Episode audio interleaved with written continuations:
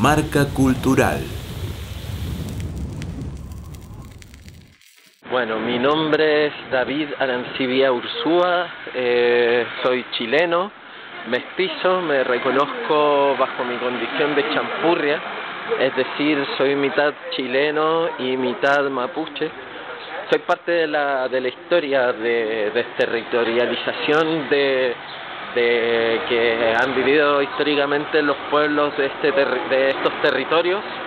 Eh, de alguna manera, eh, desde mi trabajo, no en todos mis trabajos, pero gran parte de ellos, eh, he intentado de alguna manera recuperar las memorias que fueron olvidadas y negadas en mi familia, en mi linaje materno, porque mi bisabuelo dejó el territorio mapuche cerca de Temuco y se fue a Santiago en medio de esta diáspora histórica a trabajar a los 17 años. Y bueno, de él viene eh, mi abuela, que yo no conocí porque murió antes que naciera, mis tías abuelas, y mi madre y mis tías, que, eh, bueno, aunque ellas no se reconozcan, yo digo, mi familia materna es mapuche y mi familia paterna es chilena.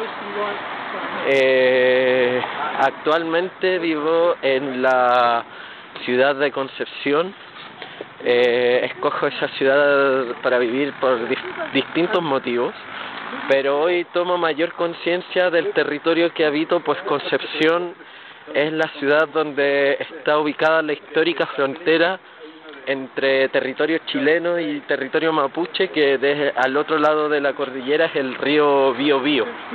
Entonces, de alguna manera, eh, en la búsqueda en la que me encuentro actualmente estoy tomando conciencia de esa frontera que también habita, habita uno, porque hoy en día frente a, a tantos cambios que uno los puede leer desde lo contemporáneo, desde lo posmoderno, desde el lugar en que sea, uno se vuelve a, preguntar, ¿no? ¿Qué es lo, identitario? ¿Qué en, mi caso, qué es lo chileno? ¿Qué es lo mestizo?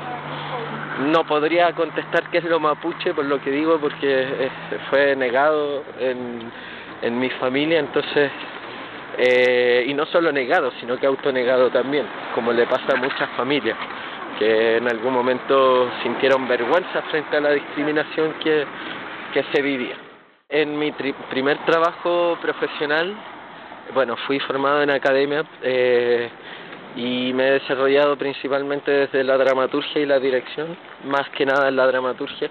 Y mi, mi primer trabajo después de que salgo de la escuela, el año 2010, que coincide con el año del Bicentenario de la República, eh, aparece este eslogan o como gran pregunta social, ¿qué, ¿qué, qué es lo que celebramos? No hay nada que celebrar, ¿no? Pensando en que todos los estados eh, nacionales que finalmente se constituyen como estados coloniales finalmente a lo largo de toda Latinoamérica eh, se construyen sobre otros pueblos ¿no? en este imaginario de, de nación. Eh, entonces ahí escribo la sagrada historia del reino de Chile, que es una suerte de ironía porque Chile dicho como en, en jerga popular mal pronunciado.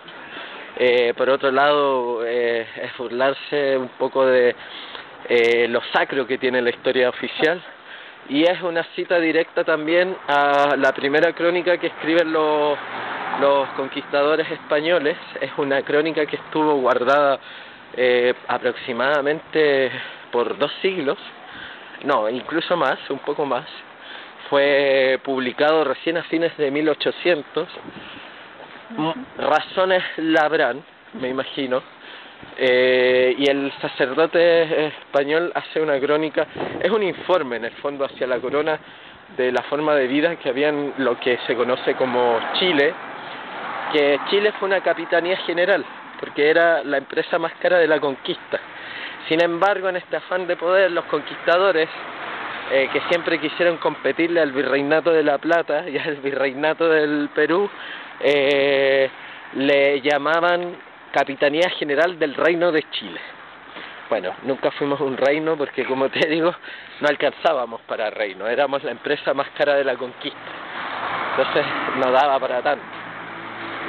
Eh, ese fue el primer trabajo Luego me vinculo a, mi pareja de ese entonces, es importante decirlo porque nos nutrimos en, en nuestro, desde nuestros distintos lugares y fundamos una compañía que en la cual actualmente no participo ya bastantes años, que es el colectivo artístico Rumel Mulén. Y ahí hicimos mucho trabajo de investigación, de recopilación oral, de laboratorios, trabajar en torno al cuerpo, a las memorias, eh, y en la oportunidad que, en que a mí me toca trabajar, eh, escribo una adaptación de Antígona que se llama Auca Rayén, reescritura despojada. Y el despojo aquí tiene un doble significado, porque no es, no es solamente hablar del despojo eh, que hemos vivido en estos territorios, sino que además es eh, hablar del despojo desde una perspectiva descolonial, en el sentido despojémonos también de, lo occidental, a ver de qué manera, porque uno tampoco puede negar frente a, al contexto en que vivimos las herramientas que nos ofrece Occidente, o sea, Oriente, Occidente, perdón, eh, para poder desarrollar también nuestro pensamiento crítico, ¿no? Eh, esto también responde a esta idea que se imponen desde el Estado-Nación eh, frente a, a, las naciones originarias de, de, querer instalar esta idea ¿no? del buen salvaje o el mal salvaje. Eh, pero en fin, esas son otras discusiones en que prefiero no, no encar porque son mucho más amplias y profundas, pero este sentido de despojarse y resignificar los signos eh, de la cultura occidental, en este caso de, de lo, de lo greco-latino, para hablar de nosotros y hablar desde también eh, una de las tragedias más adaptadas en Latinoamérica, principalmente que tiene que ver con eh, los muertos sin sepulturas, pero en este caso no era hablar de los muertos sin sepultura, sino que los muertos sin justicia, de, de comuneros mapuches que fueron asesinados por las fuerzas represivas de, de la policía eh, en, durante democracia. Eh, bueno, nosotros vivimos una de las dictaduras más largas y más feroces en, en el continente que duró 17 años y posterior a eso, claro, había todo un tema en torno al trabajo en la memoria y de, y de nunca más, pero que no era tal. Y así también se van ampliando los conceptos de memoria, eh, cómo construimos esa memoria, ¿de qué estamos hablando? ¿De un pasado presente, de un, de un pasado reciente, de un pasado histórico? ¿Y qué es lo que nos constituye como sociedad? Y desde ahí empecé a, a repensar incluso los conceptos de mestizaje.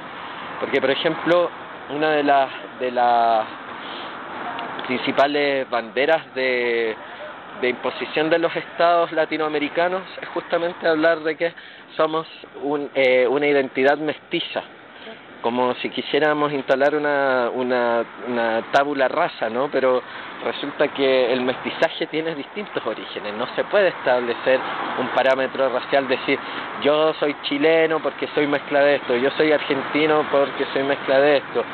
Es un poco lo que viene a hacerse cargo, bueno, no solamente Bolivia, Suecia también se hace cargo de esa pluriculturalidad, ¿no? O sea, provenimos de distintos orígenes y no podemos decir así tan solo, bueno, tú eres mestizo, que bueno, es que todos somos mestizos, que es un discurso que...